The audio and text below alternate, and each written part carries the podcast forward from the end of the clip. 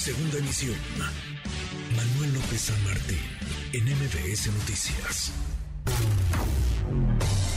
En MBS Noticias, la opinión de Ezra Shabot.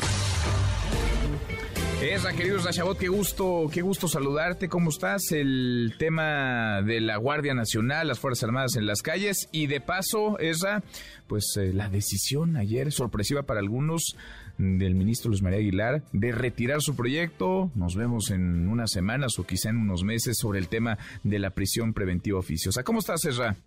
Hola, ¿qué tal Manuel? Bien, aquí andamos tratando de dilucidar finalmente quién gobierna este país, si el Poder Ejecutivo, Legislativo o finalmente pues es el Judicial o es la Suprema Corte de Justicia a la que le avientan prácticamente todo absolutamente todo. Un presidente que dice que, bueno, pues eh, los eh, legisladores son unos patriotas y otros traidores, que puede por mecanismo de leyes secundarias brincarse la Constitución y luego pues tratar que la Suprema Corte de Justicia pues le dé validez a determinado tipo de planteamiento o de ley como tal, Manuel. Y bueno, pues esto termina por convertir a la Suprema Corte de Justicia en algo que ellos pues se niegan a hacer, pero que no tienen como que de otra y es eh, convertirse en un poder ejecutor.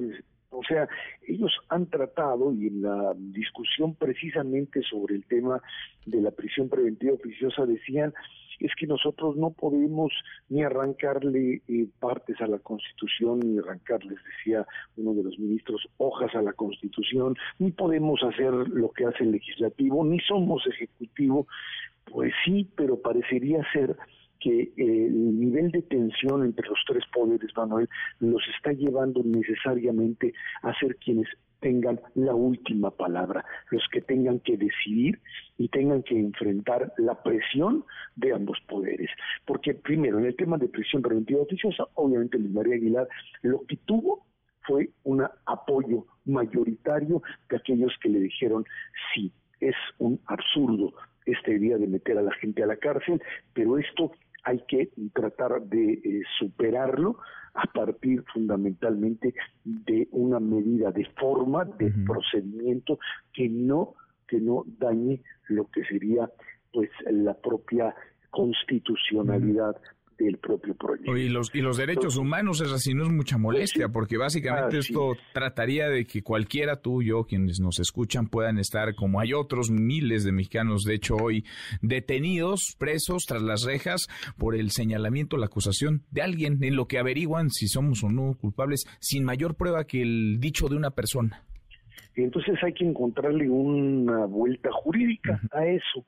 En el caso de lo que terminan aprobando el día de ayer con respecto a la subordinación de la Guardia Nacional, esta sí es una pues ley eh, secundaria. Ahí el margen de maniobra para moverse es mucho mayor. La posibilidad de que lo echen abajo es mayor, bajo el principio de que pues simplemente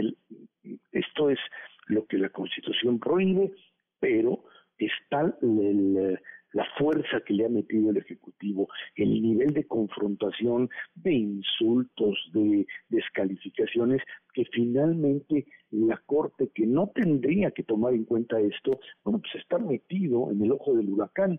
y no puede ahora sí decir yo esto no le entro porque eh, pues eh,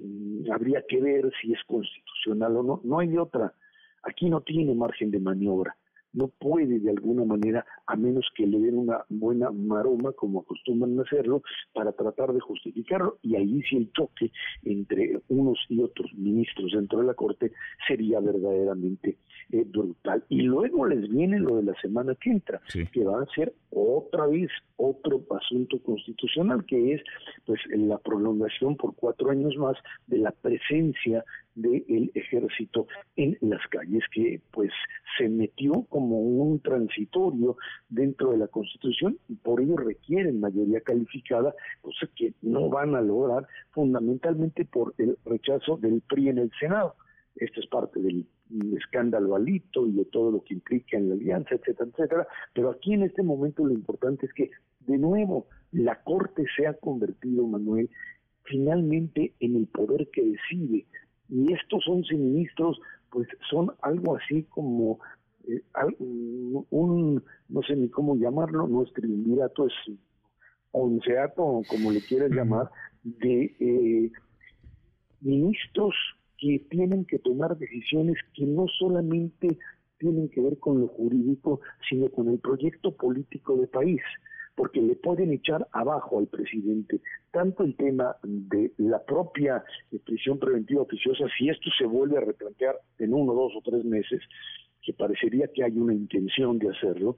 o también que le pueden echar abajo el tema de Guardia Nacional. Y esto implica no una decisión sobre una temática, eh, con, digamos, polémica, temas de aborto o, otro más, tiene que ver fundamentalmente con la definición del carácter del Estado mexicano basado fundamentalmente o en fuerzas civiles o en fuerzas militares. Y en ese sentido, pues ahora sí se convirtieron, no por voluntad propia, pero sí por el choque de poderes en este país, pues en un poder básicamente ejecutivo. Pues un poder que si pues el presidente ha logrado concentrar mucho, Manuel, hoy los señores de la Suprema Corte son los que tienen, no por su propia voluntad, la capacidad de definir el país que vamos a tener en los próximos Y tienen el reflector, la lupa bien puesta en ellos y tienen la presión también del, del presidente López Obrador, que no, es, que no es cosa menor. En fin, todo pasa o mucho pasa, lo más neurálgico quizá, por la Corte. Abrazo, gracias como siempre,